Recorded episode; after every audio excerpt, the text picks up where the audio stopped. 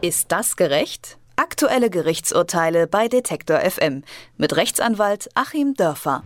Seit kurzem sprechen wir hier bei Detektor FM ja jeden Dienstag über Urteile und Prozesse. Letzte Woche ging es zum Beispiel um das Pixelio-Urteil, das ja viele Blogger in Deutschland betrifft. In dieser Woche wollen wir noch einmal auf eines der viel diskutiertesten Urteile des Sommers zurückblicken, auf den Fall Ecclestone. Der Prozess wegen Bestechung ist ja eingestellt worden gegen die Zahlung von 100 Millionen Euro. Der Prozess um Ecclestone hat Auswirkungen auf das gesamte Rechtsverständnis der Deutschen und grundsätzlich auch auf andere Prozesse. Ein Grund, warum wir darüber sprechen. Und wir sprechen darüber mit Achim Dörfer. Er ist Rechtsanwalt und unser Mann, wenn es um Rechtsfragen geht. Schönen guten Tag, Herr Dörfer. Ja, guten Tag nach Leipzig.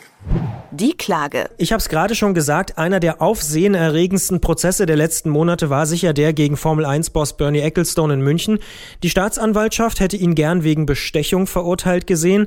Was war die Ausgangssituation? Die Ausgangssituation war diejenige, dass äh, ein Manager der Hypo-Vereinsbank äh, war es, glaube ich, die damals durch die Kirchinsolvenz in den Besitz von Formel 1 Übertragungsrechten gekommen ist, mit Herrn Ecclestone äh, zusammen gemeinsame Dinge gemacht hat und die beiden haben das Ganze so hingedreht, dass eben Herr Ecclestone sehr günstig diese, an diese Übertragungsrechte wieder gekommen ist, beziehungsweise sie weitergeben, weitervermarkten konnte. Ähm, das Ganze hat dann einen Schaden bei der Bank auch ausgelöst, weil natürlich bei solchen Mauscheleien nicht der normale Marktpreis erzielt wird. Der Bankmanager ist verurteilt worden, sogar zu einer mehrjährigen Freiheitsstrafe. Ähm, und Herr Ecclestone stand dann auch vor Gericht. Die Verteidigung. Die Verteidiger von Ecclestone und er selbst sehen das aber ein bisschen anders und haben das Verfahren gegen Zahlung einer Geldstrafe einstellen lassen. Wie geht das?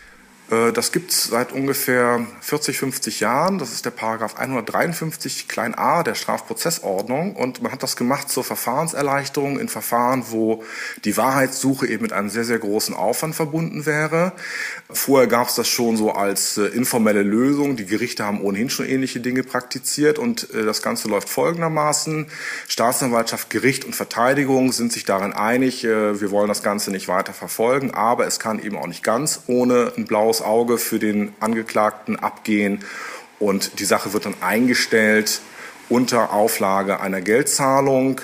Technisch bedeutet das auch, Herr Ecclestone ist nicht vorbestraft, Herr Ecclestone ist noch nicht mal bestraft. Äh, für ihn hat das dieselbe äh, Folge wie eine Einstellung, als wäre er unschuldig. Das Urteil. Ist das nicht ungerecht? Immerhin sieht es ja so aus, als habe er sich freigekauft. Ja, ich halte das auch für ungerecht. Ich halte es für legal. Ich meine, das Gesetz ist da richtig angewendet worden. Es ist auch keine Strafvereitlung seitens des Gerichts, was so manche äh, sagen. Es ist sozusagen technisch richtig gelaufen. Trotzdem ist es ungerecht. Äh, wir können das Gesetz in diesen Fällen nicht so anwenden. Ich meine, die Entscheidung war falsch. Es wird damit argumentiert, na ja, äh, das hat ja nicht nur ihm als Reichem zur Verfügung gestanden, dieses Mittel, sondern äh, ein Armer bekommt ja auch so ein Verfahren eingestellt. Aber wir müssen ja überlegen, worum ging es? Es ging um eine zweistellige Millionensumme. Es ging um ein Riesengeschäft.